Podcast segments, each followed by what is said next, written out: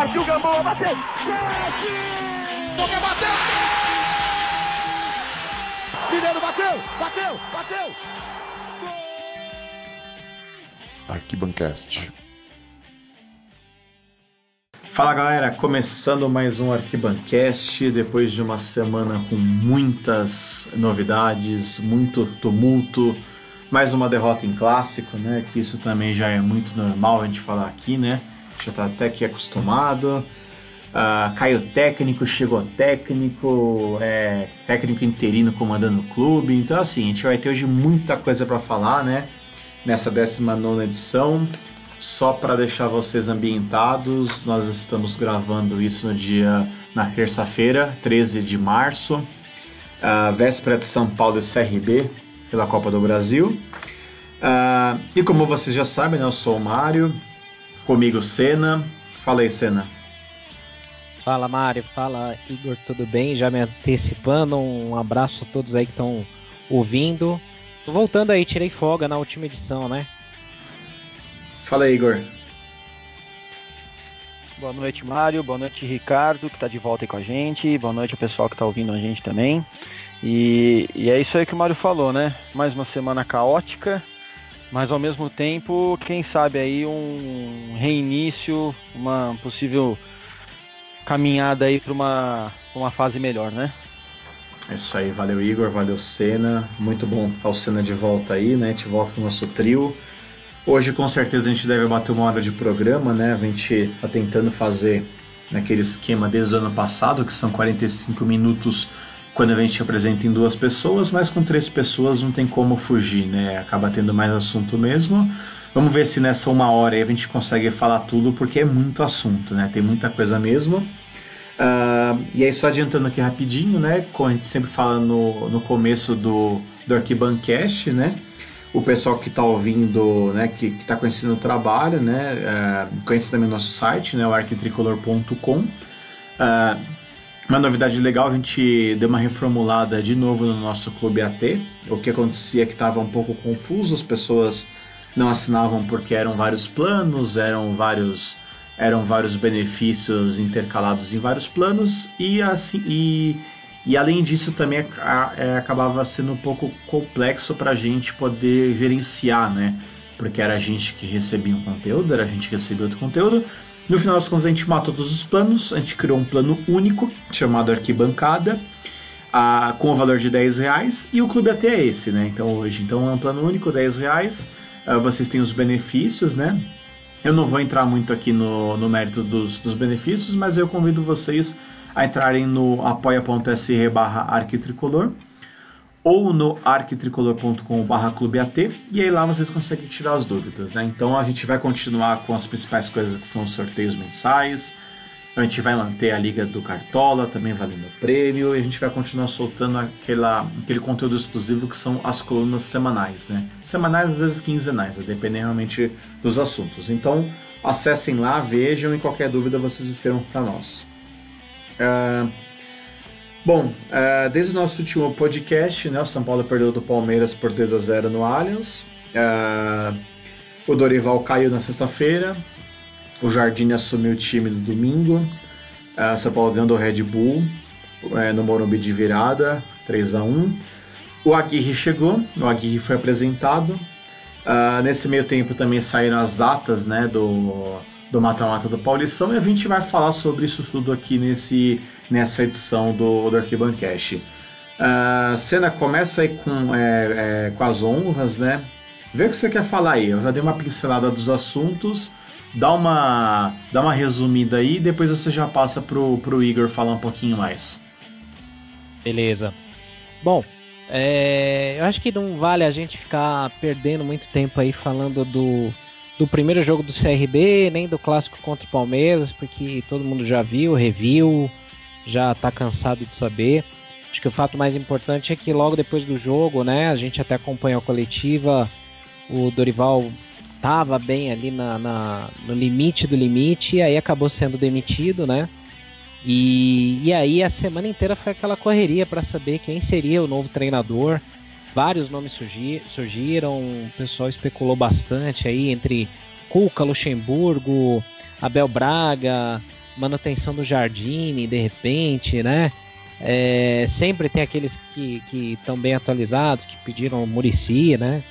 Então, é, o fato é que assim, o São Paulo acabou já se preparando antes, já imaginando que o Dorival não fosse ficar.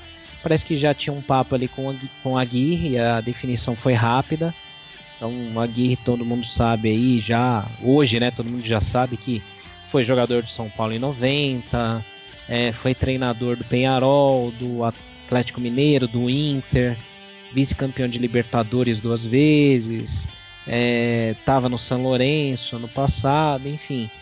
Não confesso que não era o meu primeiro nome na lista, mas já que veio, cara, toda boa sorte do mundo para ele, que a raça uruguaia, aquela força de vontade, gana, né, consiga aí ser colocado em prática e que ele tenha muito sucesso aí no comando do tricolor, né?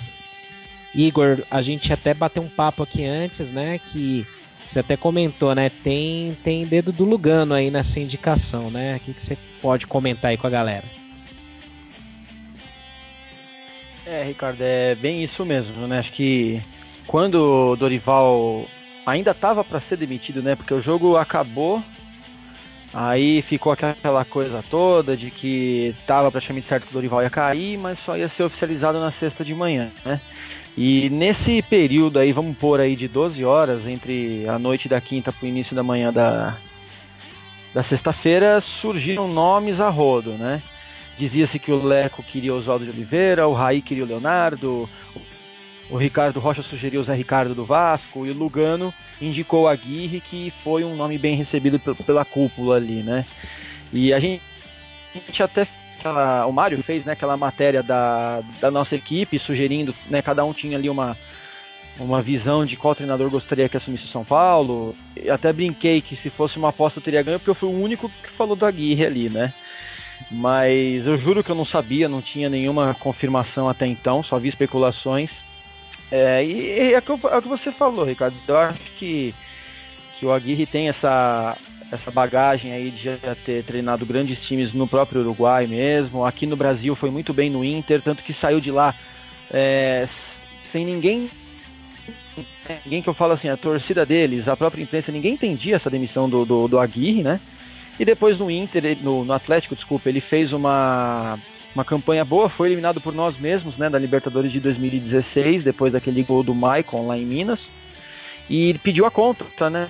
Acabou pedindo demissão do, do, do Atlético e foi depois aí pro São Lourenço, onde também foi bem, foi eliminado pro vice-campeão da Libertadores na, do ano, né? Acho que se não me engano ano passado mesmo.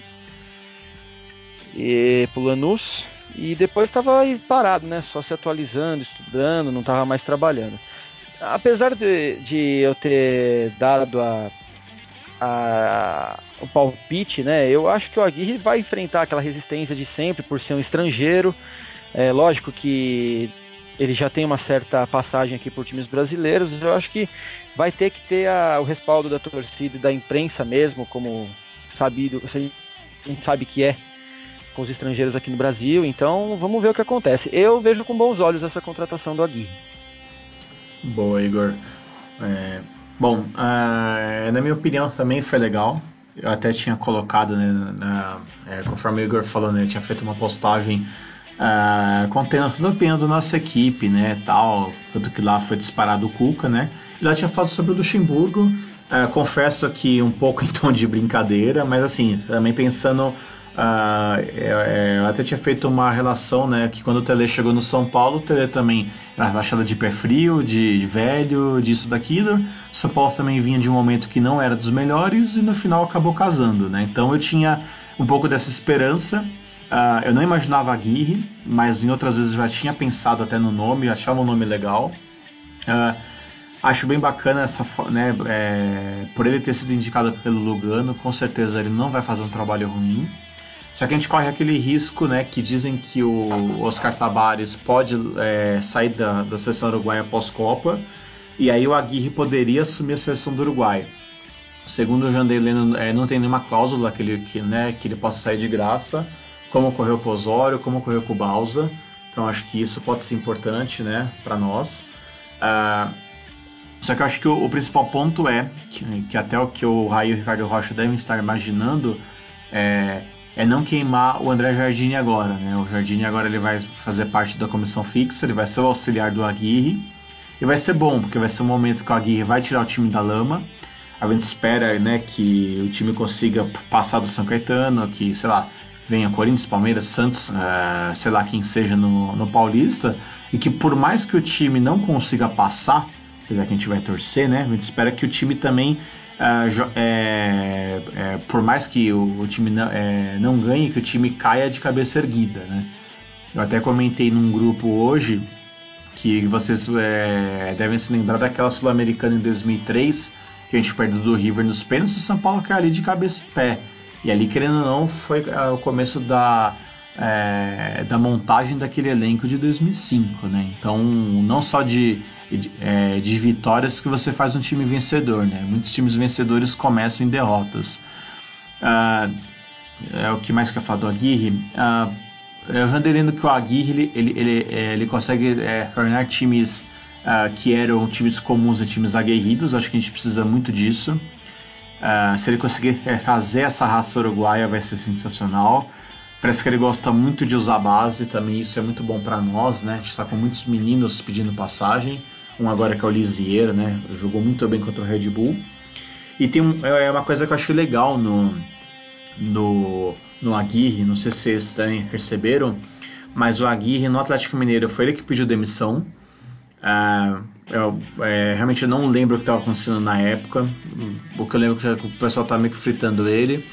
Uh, e no São Lourenço também, ele caiu contra o Lanús e ele pediu demissão. Uh, e até pergunto aqui para vocês dois, né? Qual, é, qual treinador no Brasil que faz isso, né? Nenhum. O cara, por mais que o trabalho dele esteja uma merda, ele esteja de saco cheio, ele fica lá até ele ser mandado embora. Então você vê que, querendo ou não, o cara tem caráter. Então eu acho que isso é o é já um ponto determinante para o cara ter sucesso aqui, né? Fora que ele jogou, por mais que ele jogou pouquíssimo tempo, mas eu acho que, que isso é muito legal, né? Uh, Igor, você tinha, uh, você tinha me falado mais cedo que você ia fazer uma, uma busca aí de informações sobre o Aguirre. O que, que você descobriu aí? É, na verdade, o Aguirre foi, como a gente sabe, uma indicação do Lugano, né? Sendo que, ao mesmo tempo, não foi muito bem inquista pela, pelos, pelo conselho, né? Pelos dois conselhos do São Paulo, né? Mais o deliberativo do que o administrativo, porque o administrativo não entra muito no futebol, nessa parte opinativa, né? E o Leco foi na contramão do que ele sempre vinha fazendo, né? Ele parou de ir muito na conversa dos cardeais, como a gente fala, e foi mais pro lado do, do futebol mesmo. Ele ouviu os ex-jogadores que ele colocou ali na direção do São Paulo. Então, isso a gente já talvez aí, quem sabe, não, não, não enxergue aí uma questão de reinício, um novo caminho. Eu sei que já está virando uma coisa maçante a gente falar disso toda vez, né? Toda vez que um técnico sai, todo um ano que começa a gente fala a mesma coisa, né? Uh, essa questão que você falou da seleção uruguaia, Mário, é, pelo menos verbalmente tem um acordo entre o, o São Paulo, quando eu falo São Paulo, eu falo dos três diretores, né? E o Aguirre de que mesmo havendo um convite para a seleção uruguaia, isso só ocorreria a partir de dezembro. Ele só assumiria a seleção quando acabasse a temporada do São Paulo neste ano, tá? Uh, tanto que o próprio Ricardo Rocha disse que o contrato com a Aguirre vai só até o fim desse ano, podendo, logicamente, ser é, estendido caso seja viável, caso seja é, proveitoso para o clube e para o próprio treinador. Nisso já se enxerga também aí um, um aprendizado para André Jardini, que inclusive vai ficar de auxiliar técnico fixo ali junto com a Aguirre então já já sabemos aí que o, o Jardine está sendo preparado para ser técnico no São Paulo. Fatalmente ele vai ser técnico do São Paulo num futuro curto, aliás, futuro próximo, futuro distante, a gente não sabe ainda, mas ele é um próximo técnico do São Paulo aí, isso é fato. Uh, outra coisa no São Lourenço, que até sobre o que você falou da questão de ele usar muito a base e tudo. Primeiro que ele é, ele é famoso por rodar bastante o elenco algo que até o Osório fazia, né? Eu só não lembro, assim, só não sei dizer, confesso, se ele é aquele cara que improvisa muito o jogador em posição diferente. Isso eu não me recordo e acredito que não. Mas ele barrou jogadores como o próprio Ortigosa, que foi um jogador que o Balsa tentou trazer pra gente no, em 2016.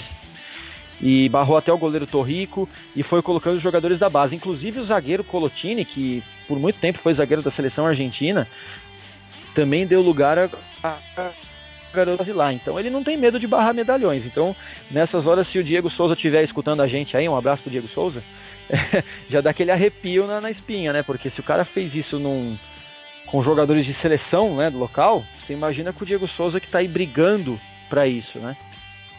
Uh, então eu reitero que eu acho que é, é uma contratação aí que, lógico, é, não agradou a todos, como nada agrada, mas eu acho que é, eu acho muito bom para São Paulo isso. É, o importante também é levar em consideração essa questão do, do contato que o Lugano tem com ele, da, da, indicação do Lugano, da diretoria falar uma língua só e aceitar essa, essa sugestão do Lugano. Então eu acho que isso também para o ambiente de São Paulo é legal. Do que vinha aí um Vanderlei Luxemburgo que boa parte da torcida não queria, que só conselho que indicava, mas que os diretores não queriam, e aí fica aquela coisa, aquela briga de interesses, né? É, eu acho que o conselho tem que cuidar de uma parte, a diretoria de futebol tem que cuidar do futebol, principalmente no que é, rege o rendimento em campo. Então achei que foi muito importante o Leco, que tem o poder, é, aceitar a sugestão da diretoria e acatar a decisão deles, né? a escolha deles que foi o Diego Aguirre. Com certeza, isso foi muito bom, né? E enfim, a gente tem, né, é, pessoas que manjam, né, do assunto, né? A gente batia muito aqui nesse nesse é, nesse de banquete no seu Vinícius Pinotti, né? Porque o cara pod, é, podia ser muito bom na área dele, mas ele não, não era do, do meio do futebol, né? Então eu acho que isso é muito importante.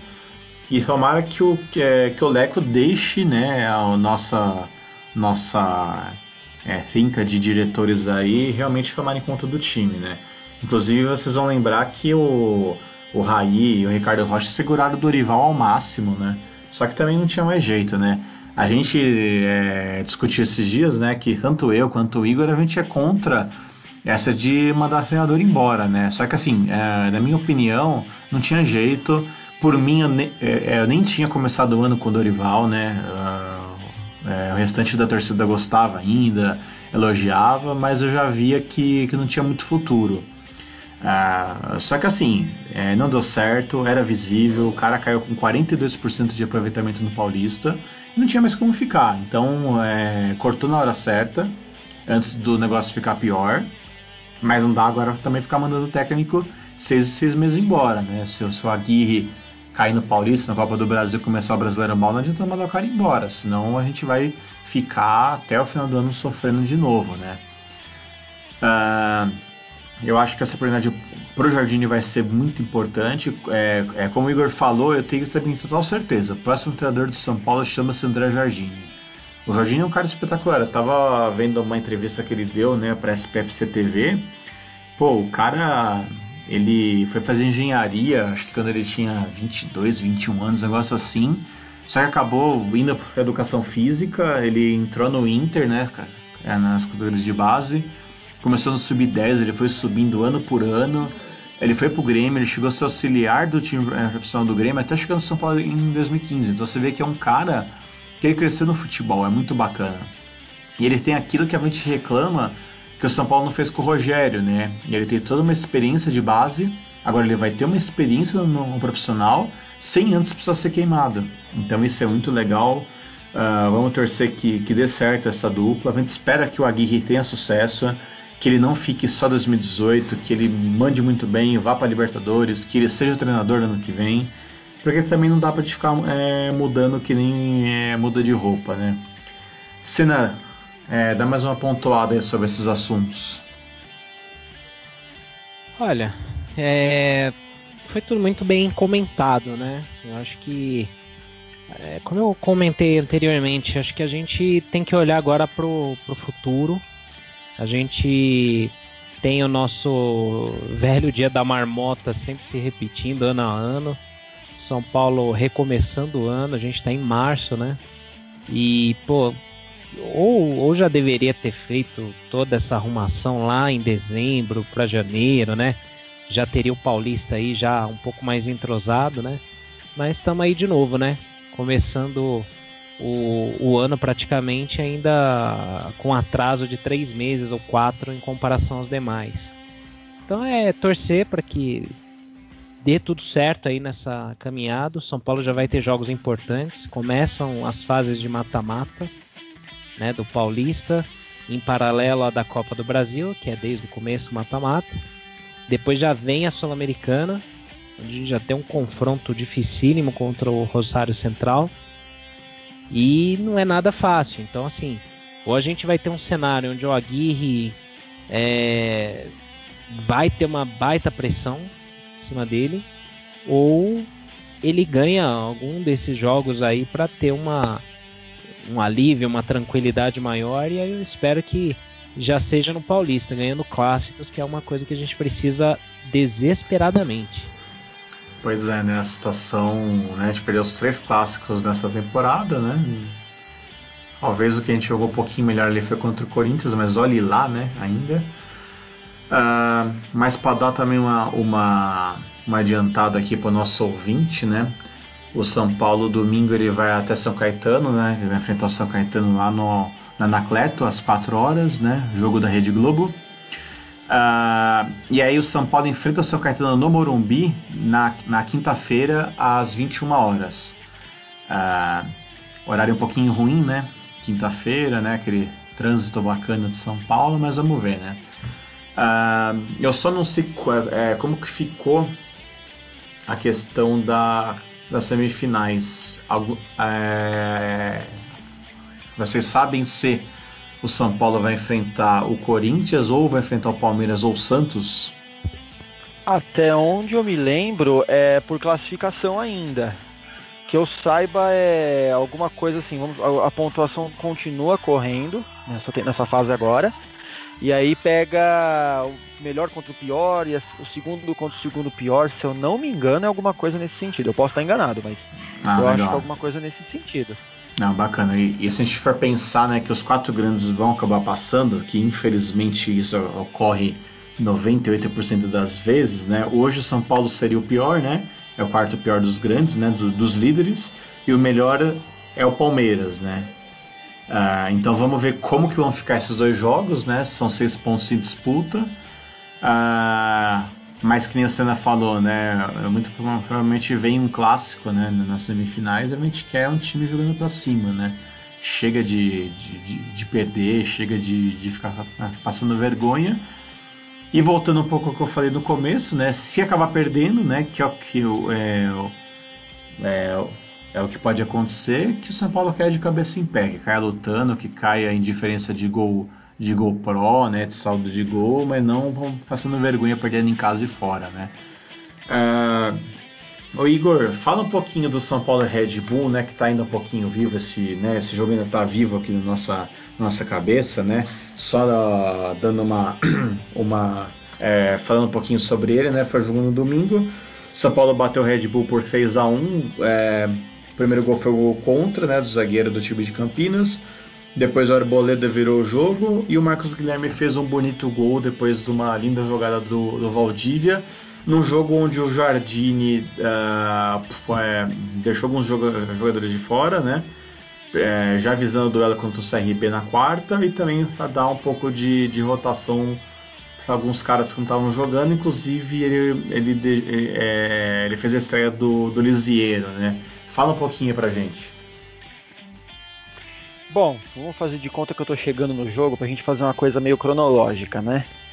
Fora do estádio a gente teve lá o, o a marcha fúnebre, né? Que a Independente trouxe para pro entorno do estádio ali, todo mundo vestido de preto, caixões ali colados com foto de Aidar, de Ataí, de, de um monte de, de mandatários aí que foram trágicos de São Paulo. É, até antes do jogo teve aí uma, um converseiro de que Independente ia bloquear a torcida de entrar no estádio, um monte de gente reclamava no Twitter. o que acabou não acontecendo. Um público foi de 9.200 pessoas, alguma coisa assim. Foi muito, muito baixo de novo, né? Uh, e aí no jogo a gente já, como você disse, o, o André Jardini, que foi uma das novidades, inclusive, para o jogo, trouxe algumas outras.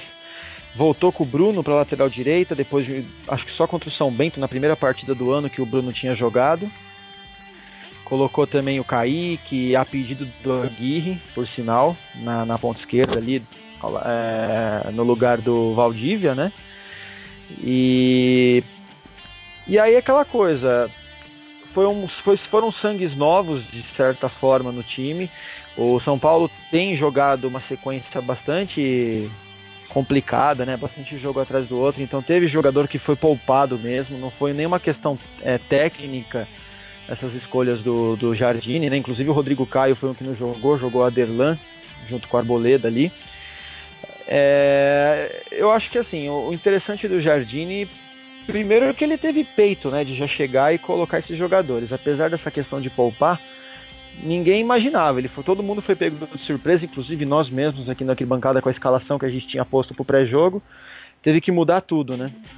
É, foi mesmo que uma coisa bem surpreendente. O São Paulo começou ali já aos 10 minutos praticamente de jogo, já sofrendo um gol, com uma falha ali de saída do goleiro Jean. O Arboleda, desculpa, o Aderlan tocou para ele, ele chutou meio esquisito de primeira ali para lateral do campo, talvez esperando que o Aderlan se antecipasse, o que não aconteceu. E aí, no cruzamento, o jogador deles domina no peito, ajeitando para outro que chega chutando. O Jean corre para a entrada da área para tentar adiantar e a bola passa por debaixo dele. Foi meio que um uma falha em cima da outra. Depois o São Paulo começou a, a remar, a remar, o Nenê começou a se destacar bastante, que na minha opinião foi um dos melhores jogadores em campo nesse, nessa partida aí. É, ele fez o cruzamento de perna direita, né, depois já nos 30 e poucos, né, se não estou enganado, do primeiro tempo. A bola ia pro, pro pé do Kaique só completar pro gol, mas o Nininho fez o gol contra ali, empatando o jogo pro São Paulo. E aí o São Paulo foi para o intervalo vaiado pela torcida. Realmente a situação parecia que ia se desenhar para um marasmo, para uma mesmice. A gente começou até a ficar meio preocupado. E aí no segundo tempo foram duas alterações né, que o São Paulo fez. Ou uma, agora eu não me lembro, gente. Precisa até me dar uma força. Eu lembro que foram duas. Acho que foram duas alterações já logo foram duas. intervalo. Foram duas. Foi o Lisieiro e foi o Marcos Guilherme. Isso. Eu achava que, porque eu me lembrava, o Liseiro parece que ia entrar um pouco depois, eu não perdi a questão do tempo aqui. Mas enfim, o Liseiro, por sinal, entrou muito bem. Ele entrou no lugar do Pedro Augusto, né, que também foi uma novidade no, no primeiro tempo, que foi mal, inclusive, mas ossos do ofício, né? Um garoto que fez a segunda partida dele como titular. Ele tinha começado contra o São Bento na primeira partida do ano, quando não tem ainda aquela pressão toda, não, não, não tinha, sido, não tinha um, um, ambiente gerado, né? Coisa que já existia negativamente para esse jogo contra a Red Bull, infelizmente. E o Marcos Guilherme, que também entrou bem, aquela coisa, ele entra, a velocidade do jogo parece ser outra, né? E, e depois, no final, a pedido da torcida, o Valdívia entra, no, no lugar do Trellis, né? Que jogou. Aí o. o não, o Valdívia foi na do Kaique. Perdão, verdade. No Kaique o Marcos Guilherme entrou no lugar do Trellis. Isso, perfeito. o Diego Souza passou para ser centroavante. Isso mesmo. E aí, e aí o jogo muda completamente e o Valdívia começou a fazer a fumaça que ele sempre faz. Que para mim é um jogador que quando entra, principalmente no segundo tempo com a energia que tem, a chance dele mudar o jogo é muito grande. E foi o que acabou acontecendo. Aí entra aquela, aquele questionamento: pô, será que o Red Bull também entrou para com tudo isso? Era um time que já não caía mais, era um time que já não se classificava mais, estava ali só cumprindo tabela. Eu nunca acredito que um time entra para perder, né? A não ser que haja interesse mútuo aí em alguma coisa, o que eu acredito que pro Red Bull não tinha, né? Mas a vitória aí, depois o time saiu aplaudido, coisa que fazia tempo que a gente não ouvia, né? O Aguirre assistiu aí o jogo da, das tribunas lá com o Raí e o Ricardo Rocha. Teve até flagrou lá o Ricardo Rocha comendo uma pipoquinha ali do lado do Aguirre. Uh, então eu acho assim, o Aguirre pôde ver os erros, pôde ele testemunhar os erros, porque eu acho que foi importante também o time errar nesse domingo aí pro, pro Aguirre ver e corrigir, né, para não começar os erros depois na mão dele. E também serviu, obviamente, para ele ver a molecada que jogou, que é uma coisa que ele, a gente já falou agora há pouco que ele gosta. O Kaique e o Diego Souza em campo foi um pedido dele. Isso depois acho que o Jardine acabou confessando, né? Que ele pediu para o Diego Souza ser escalado no meio e o Kaique também. Até uma informação até que eu vi hoje, é, até complementando e esticando um pouquinho como sempre. o, as conversas com a Aguirre, na verdade, começaram depois do jogo do Santos, em que o São Paulo perdeu de 1 a 0 então já começou ali uma conversa, um rascunho ali com a Aguirre, e ele passou a acompanhar o São Paulo. Então é, até teve uma, algumas matérias rolando por aí de que o Aguirre já tem conhecimento um pouco desse elenco do São Paulo por conta disso. Ele passou a analisar o São Paulo, estudar o São Paulo, e ele pediu pro, pro Jardim escalar já o Diego Souza no meio e o Kaique na, na lateral do ataque. E então acho assim que para os jogos em seguida aí que o Jardim mesmo vai comandar, né, principalmente o jogo de amanhã, é, eu acredito que não mude muita coisa. São Paulo vai provavelmente aproveitar essa vantagem que já tem. Acho que o, o Jardim vai tentar manter aí a base que ele jogou, mandou jogar no domingo. Legal. É, só, só para o nosso ouvinte também se, se posicionar, né? o, é, o Jardine ele vai continuar no comando do time porque o Aguirre está sendo visto de, de trabalho, né? Eu até li no Twitter hoje que o, que o Aguirre é, foi ontem, foi hoje, né? Até o, até o consulado, né? Para conseguir o visto, mas a gente sabe que isso não é não é algo muito, muito fácil, né? Então o Aguirre viaja lá a Lagoas junto com o time, mas quem comanda ainda é o Jardim e muito provavelmente o Aguirre deve comandar o time domingo contra o São Caetano. Senna, você tem mais algum comentário do São Paulo e Red Bull, do que, que você viu do jogo? Não, não, só só que o, fato mesmo, assim, que foi bem claro ali, até cheguei a comentar no Mundo São Paulo, é que assim, se alguém tinha alguma, se ainda tinha alguma dúvida de que o Diego Souza não serve para jogar de atacante, esse jogo foi claríssimo, né? Que quando ele jogou mais ali no meio campo, ele até produziu mais. É, quando ele foi lá para jogar de centroavante, sumiu, desapareceu, né? Ele fica lá é, desaparecido entre os zagueiros adversários e num, um peso morto, né? Então, assim, ele precisa, lógico, se condicionar mais, mas ele, na minha visão, é um cara para ficar ali na reserva, talvez do Nenê, no meio-campo. Agora não dá para jogar é, Cueva, Nenê e Diego Souza juntos. Para mim, os meias são Cueva e Valdívia. É, dependendo da circunstância do jogo, Nenê entrando e o Diego Souza, para mim, é reserva dele. O problema, grande problema que a gente tem, e aí é questão de contratação errada, mal feita, é a gente depender só do Trellis como atacante e do Brenner, que ainda está em desenvolvimento. Ele não é um garoto pronto ainda. Tem que jogar mais, tem que ter mais ritmo, sim. Mas se a gente for depender só de Brenner e de Trellis, e ainda do Diego Souza entrando de atacante, a gente está bem ferrado. Posso só fazer uma perguntinha para vocês em relação ainda a esse jogo? Uh, vocês acham que o Júnior Tavares tem que ser terceiro lateral esquerdo? Não, Depois não. do jogo de domingo, acho que tá meio que decidida a coisa, né? Acho que até rendeu até melhor que o Reinaldo ultimamente, se for ver. Só espero que não seja um relampejo, né? Pois é, né? Pois é. O Júnior Tavares, assim como o Reinaldo, né, a parte ofensiva deles, né, eu diria que é a maior é, característica, né? E alguém inventou que o Edmar é um lateral defensivo, né? Eu não sei quem que inventou isso, porque o cara não é nem lateral, né? Os gols que a gente chamou no, é, no ano passado foram tudo culpa dele, né? Então, como o cara é um lateral defensivo, você não sabe marcar. Então, eu espero até que o, que o Aguirre desista, né, do, do Edmar Uh, até agora não pintou nenhuma proposta para o Júnior Tavares, né? É, se falou muito no começo do ano, né? Fechou a janela europeia. Só se pintar agora a partir de, de 1 de julho, né? Senão eu manteria os dois, né? Eu faria até mesmo uma rotação, né? Com, com eles, né? Gente sabe que o, que o Aguirre gosta bastante de rotacionar o elenco. E é bom você ter é, dois caras, né? Querendo os dois são novos e são jogadores ofensivos e você começa a usar um em cada jogo. Então você faz o Reinaldo se matar num jogo, no jogo seguinte o Júnior Tavares se mata e assim vai, né? E assim, é, e assim a gente consegue usar bem é, os dois.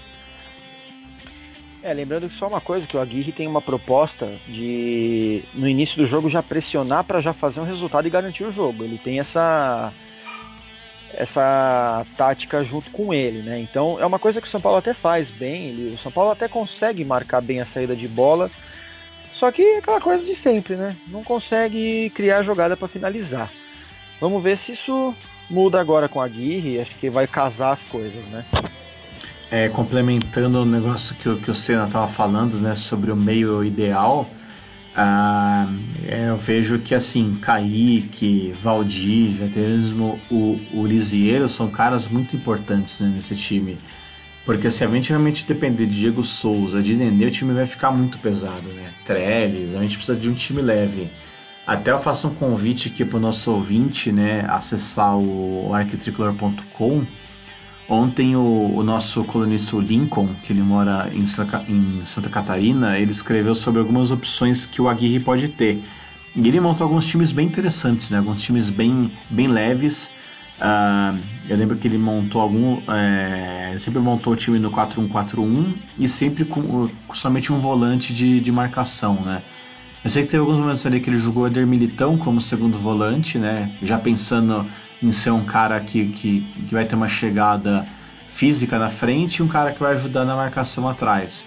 Só que também é, ele, ele, é, é, ele coloca essa posição do Eder Militão dependendo da contratação de um lateral direito. A gente sabe que tem aquele, aquela história do Regis do São Bento. São Paulo não anunciou oficialmente, né? Rolou só uma uma notícia do Globoesporte.com. A gente não sabe se o Aguirre vai aprovar, né? Capaz que o São Paulo até segurou isso. Uh, até perguntar, o, o, Igor, você que, que não é do interior, né? Acho que você deve ter copiado o Regis mais do que a gente. O que, que você acha? É uma boa? É, o... ah, eu acho que o Regis ele é um Reinaldo pela direita, tá? Ele não é um cara assim de grande técnica, não vai ser guardadas as devidas proporções, claro, não vai ser um Cicinho pro São Paulo, não vai ser um lateral direito é, absurdo. É, ele é muito bom ofensivamente. A questão é, pelo menos até hoje, a gente joga com dois laterais que priorizam a parte defensiva, porque era o que, era que você falou, o Edmar ele era colocado para fazer isso. Se ele sabia fazer uma outra conversa. E o Militão que que é volante de ofício, né? Então é, então, assim, eu acho que o Regis, ele já fez exames pelo São Paulo, inclusive, já tá tudo certo. Só falta um anúncio. Diziam que seria, assim, acho que quinta ou sexta-feira. Mas é, é estranho que tá demorando mesmo, porque provavelmente tem isso que você falou. A Aguirre deve estar. Tá, ainda tem que dar o aval, eu acho. Eu realmente tô achando estranha essa demora. Mas é isso. O, o Regis fez até um bom início de campeonato pelo São Bento. Quando começou essa especulação de ir para o São Paulo, ele já começou a cair bastante. E até saiu xingado pela torcida lá do São Bento. E e dizem, né, que foi porque ah, porque o cara já tá com a cabeça no São Paulo e não sei o quê. Então, assim, é, é um cara razoável, não vai ser muito assim, não vai ser o cara que vai mudar a lateral direita do São Paulo, na minha opinião, tá? Posso também estar errado e o cara vai lá e queima minha língua, mas eu acho que ele não vai ser aquele lateral que vai resolver nossos problemas, não. Se for num 3-5-2, por exemplo, 3-4-3, talvez, mas com a formação que a gente joga hoje, ele não vai agregar lá grande coisa, não, a não ser que mude a tática, priorize a ofensividade pelas laterais, aí quem sabe. Boa. Uh, Senna, é, qual que é a, tua expectativa para São Paulo e CRB nessa quarta-feira? Lembrando que São Paulo tem vantagem de, de dois gols. E depois para São Paulo e São Caetano é, no domingo, já pela ida das quartas de final do, do Paulista. Eu acho que São Paulo ganha do CRB, vai ser um jogo meio complicado, porque é, é um ponto aí que São Paulo precisa é segurar esse ímpeto inicial dos donos da casa, né? foi justamente o que não aconteceu lá no Allianz contra o Palmeiras. São Paulo tomou um gol em 9 minutos. Fora isso, já tinha tomado dois sustos ali com vacilos do Jean e da zaga nos 4 e depois nos 6 minutos. Então, eh, os 15 minutos iniciais é quando o time vem para cima, vem naquela fúria e tal. Se o São Paulo conseguir segurar esse comecinho, tocar a bola, trabalhar, eu acho que o São Paulo acha um gol, ganha o jogo lá também, né? E encaminha a classificação. No domingo, contra o São Caetano, é, o São Caetano tem um time mais arrumado. Eu acho que o São Paulo precisa ganhar também, lógico, a gente sempre torce pela vitória. Mas eu acho que o São Paulo precisa ganhar esses dois jogos para dar uma embalada aí, para dar uma engrenada, confiança também, né? Então vou chutar aqui que o São Paulo ganha também do São Caetano de 1 a 0. Boa. E, e você, Igor, o que, que você consegue é, complementar sobre isso?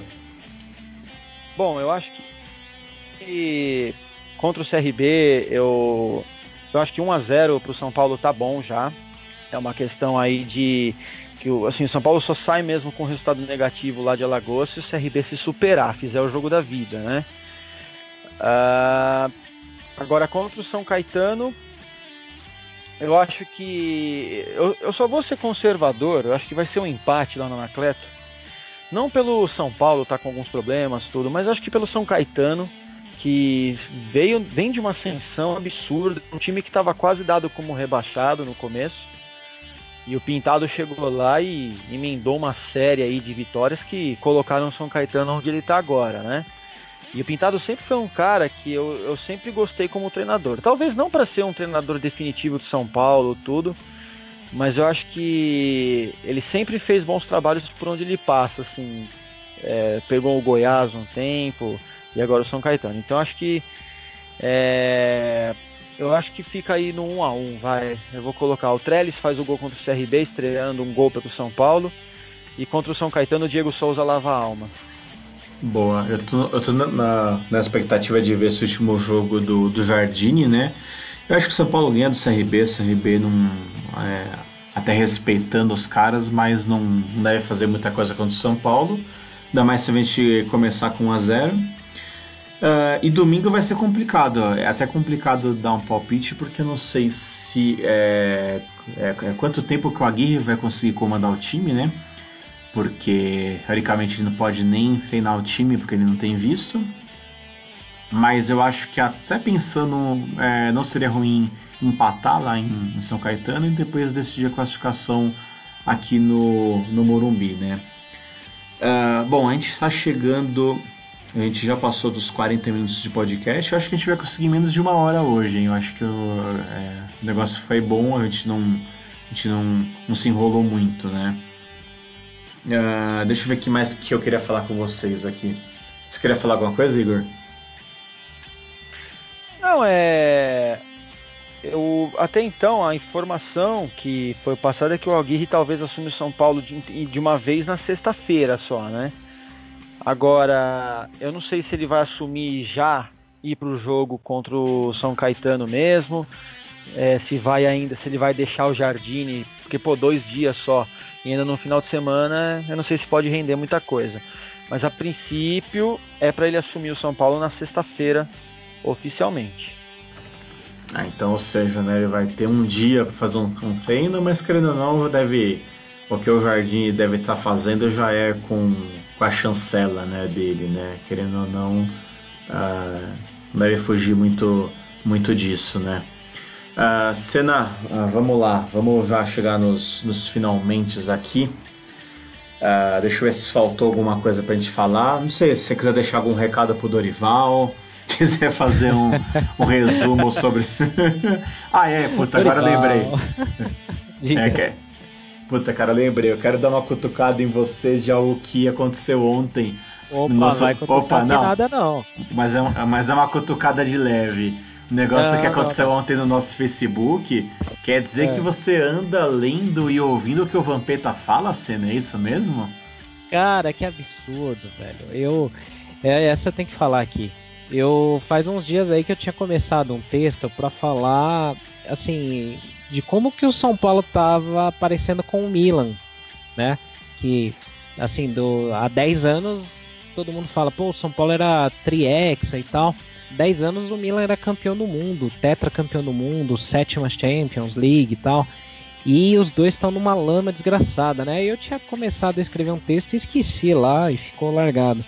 Ontem eu, conversando com o Mário, eu resolvi terminar o texto. Aí postei e tal, uma galera comentou bastante, aí foi bem legal. E aí apareceu um cidadão aí que falou assim que eu copiei o Vampeta porque o Vampeta tinha falado isso e que eu não tinha personalidade, que eu fui lá e copiei ele e escrevi esse texto às custas do Vampeta. E que era um absurdo a gente se basear em fontes como essa. uma que a gente nem sabia, porque a gente não ouve esse cidadão aí, que ex-jogador que rolou a rampa bêbado. É, e outra, o cara que tá ouvindo, né? O cara que se diz São Paulino e veio cobrar a gente, ele tá ouvindo Vampeta. Então, é, olha pra ele né? comparar, né? É, não, é um absurdo do cara, né? Mas é, a gente tem cada figurinha, a gente tem que montar um, um, um pérolas do arquibancada, que tem cada uma que a gente recebe, cara.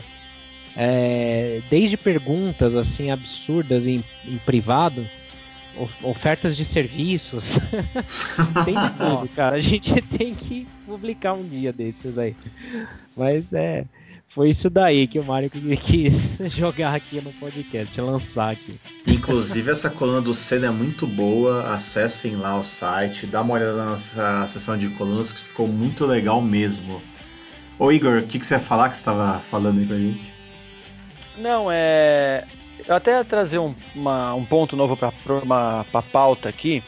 É, não sei se é um assunto que vale a gente ficar comentando muito, esticando muito ou não. Às vezes até gera um debate legal, mas hoje a gente teve o sorteio, né, da na federação, né, da, dessa fase que o São Paulo vai jogar agora com o São Caetano, né?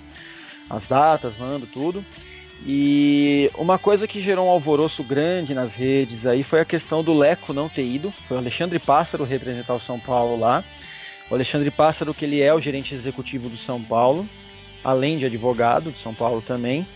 E a galera fica naquela, né? Pô, só o São Paulo que não fica com o presidente representando o clube, um cara que é remunerado para isso e tal. É, cara, isso deu uma repercussão muito grande.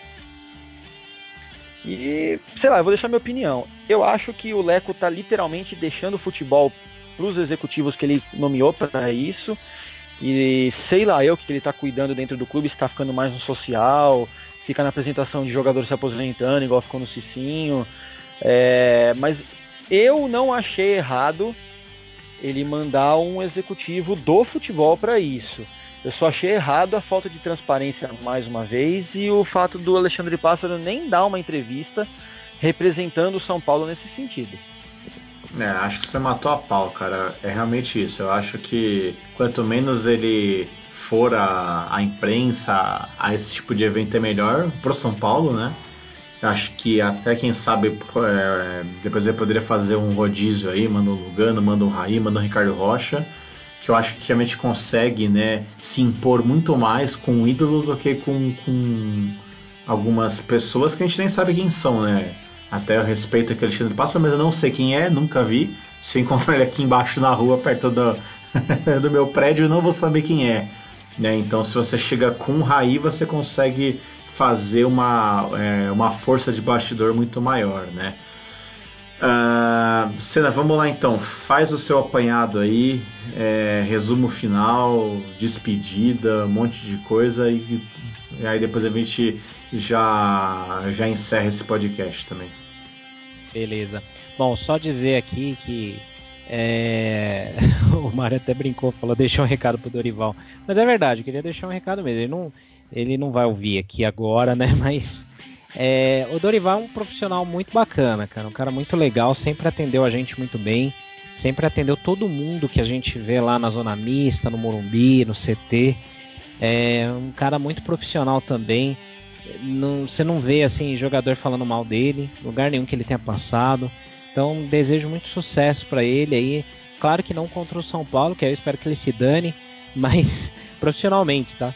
Mas assim, muito sucesso. Infelizmente não deu certo, é, acontece, mas é um cara que assim é, é, a gente tem que ter muito respeito sim, né? É, deixar um abraço para todo mundo, né? Como sempre, todo mundo que escuta bastante. Cada vez tem mais gente ouvindo o nosso podcast, isso é legal pra caramba. É, a gente vai criando novidades, vamos criando algumas coisas novas. Primeira coisa de todas aí foi o logo, né? Que a gente criou um logo novo do Arquibancast. É, organizamos lá a página, o Mário deu um trato lá na página lá para você conseguir é, se organizar e baixar todos os episódios. E isso que é legal, dá para você baixar e ouvir no carro, no trânsito, no, no celular e tal. E também deixar um recado final aqui que é o nosso Clube AT, que a gente falou no começo, o Mário falou aí, né? A gente tem alguns prêmios bacanas lá, então, porque assim, simplesmente a gente poderia chegar aqui e pedir doações, mas não é esse o intuito. A gente quer entregar alguma coisa em troca, então a gente vai entregar conteúdos exclusivos, como vinha fazendo, calendário, making off, esse tipo de coisa, nosso grupo de WhatsApp, mas principalmente acho que o melhor atrativo que vai ter aí é a camisa de jogo oficial e a camisa de treino. Não vou nem dar dica aqui como é que você vai conseguir. Entra lá e acessa apoia.se barra arquitricolor. E é isso aí, galera. Até a próxima edição aí. Bem lembrado, Senna. Bem lembrado sobre o Clube AT. E até falar assim, o, uh, o ouvinte, o leitor, o seguidor, quem é que seja do arquibancada que quiser doar, você pode doar. Uh, lá pelo apoia.se barra arquitricolor, você pode escolher o plano, né? Que tem o, o plano de 10 reais mas vamos supor que você quer doar um real, você pode. A diferença é que você não vai ter acesso a esses conteúdos que a gente está repassando, né? Ah, então você quer doar 100, 200, 300 mil, é, você pode, não tem problema nenhum. É que o plano de 10 é que realmente é, é, ele contém alguns benefícios que é isso que você falou, né? A gente poderia muito bem ter a cara de pau de pedir, mas a gente quer que você nos ajude e em contrapartida a gente vai te dar algo em troca, né? Bom, Igor, faz aí suas considerações finais. Uh, se quiser também dar um recado pro Dorival, também aproveita o espaço. não, o pior é que eu ia, ia falar mesmo, assim, é, é, eu sempre fui um cara que defendeu bastante o Dorival, não pela questão técnica em si, mas pela continuidade de trabalho, que eu acho que isso é uma, uma falha muito grande que o São Paulo vem cometendo. Mas foi o que o Senna falou, ele é um cara de boa índole, é um cara profissional mesmo. É, talvez tenha essa questão do Lucas, né, o filho dele, que dizem que tem mais problemas com jogadores do que o próprio Dorival, algo que eu não sei afirmar, então eu não vou entrar nesse mérito. Mas eu acho que o Dorival nunca deixou de procurar o melhor, tanto para a carreira dele quanto para o São Paulo em si. Mas é lógico, nem tudo dá certo, como ocorreu, é vida que segue. É, eu não sei onde ele vai parar agora, eu sei que a Ponte Preta está precisando de técnico, não sei se vai ser ele. Uh, e é isso, agradecer ao Dorival aí pelo que ele sempre tentou fazer no São Paulo. Foi um técnico inédito aqui pra gente. Né? Não foi um que já voltou, que volta e tal, que vai. E agradecer a você, Mário, a você, Ricardo, por mais uma oportunidade de estar aqui com vocês. É sempre um privilégio gigantesco fazer esse, esse Arquibancast aqui, que é algo que dá a chance da gente expor aí o pensamento, de mostrar para a torcida mais um ponto de vista. E, e até eu que sou de fora também convidar o pessoal aí, o pessoal que ouve a gente, que realmente o Clube AT é uma coisa muito legal, é uma iniciativa muito show de bola que vocês trouxeram. É, eu falo por mim que cheguei agora aqui no Arquibancada, né? E, poxa, eu vejo o esforço do Mário, do Fábio, do, do Ricardo, de todos aqui para tornar a arquibancada maior do que já é.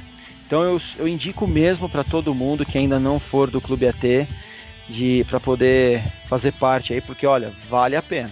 Falou? Então, galera, valeu mais uma vez por estar aqui com a gente. Obrigado mais uma vez, Mário e Ricardo. Um grande abraço. Boa noite. Valeu, Senna. Valeu, Igor. Bom, das também as minhas considerações finais, também vou dar um recado pro Dorival, né, já que eu inventei essa. Aqui, bom, uh, eu lembro que lá no passado eu fui muito a favor dele, né? Por causa dos trabalhos dele com base, por ele conhecer o futebol brasileiro, mas infelizmente não deu certo. Uh, ele não se mostrou um cara mau caráter, desejo todo o sucesso do mundo para ele. Mas agora é a vida que segue, né? Eu acho que o time já mudou muito a postura sem ele e tenho muita esperança de futuro. Uh, então eu só reitero, né? Só assino embaixo do, é, do que o Igor falou, do que o Senna falou, né? Acessem o Clube AT, Acesse nosso site, né, arquitricolor.com. Gostei muito do logo novo, o Senna mandou muito bem, né? Ficou muito legal. Vocês podem ver no, no arquitricolor.com.br arquibancast, né? Lá vocês têm a lista completa dos episódios. Uh, esse episódio deve subir ainda nessa terça-feira, né? Você que vai estar tá ouvindo aí na madrugada de terça, amanhã de, de, de, quarta, e a gente volta, né? A gente, a gente volta a gravar na terça-feira que vem falando sobre o CRB, sobre o São Caetano, sobre o começo do trabalho do Aguirre e sobre as novidades que forem pintar ao longo dos dias, porque a gente percebeu que o São Paulo nos últimos meses é uma caixinha de surpresa, né? A gente, a gente se despede de um, de um arquibancast com uma, é, com uma ideia, o negócio muda completamente de figura ao longo dos dias e depois vira uma bagunça só. Então, espero que o próximo seja mais tranquilo Uh, deixo meu abraço a todos. Obrigado, né? A vocês que ficaram até agora aqui ouvindo. A gente não conseguiu chegar de novo em uma hora, né? A gente vai encerrar aqui com 55 ou 57 minutos. E é isso. Valeu, a gente volta semana que vem. Forte abraço a todos.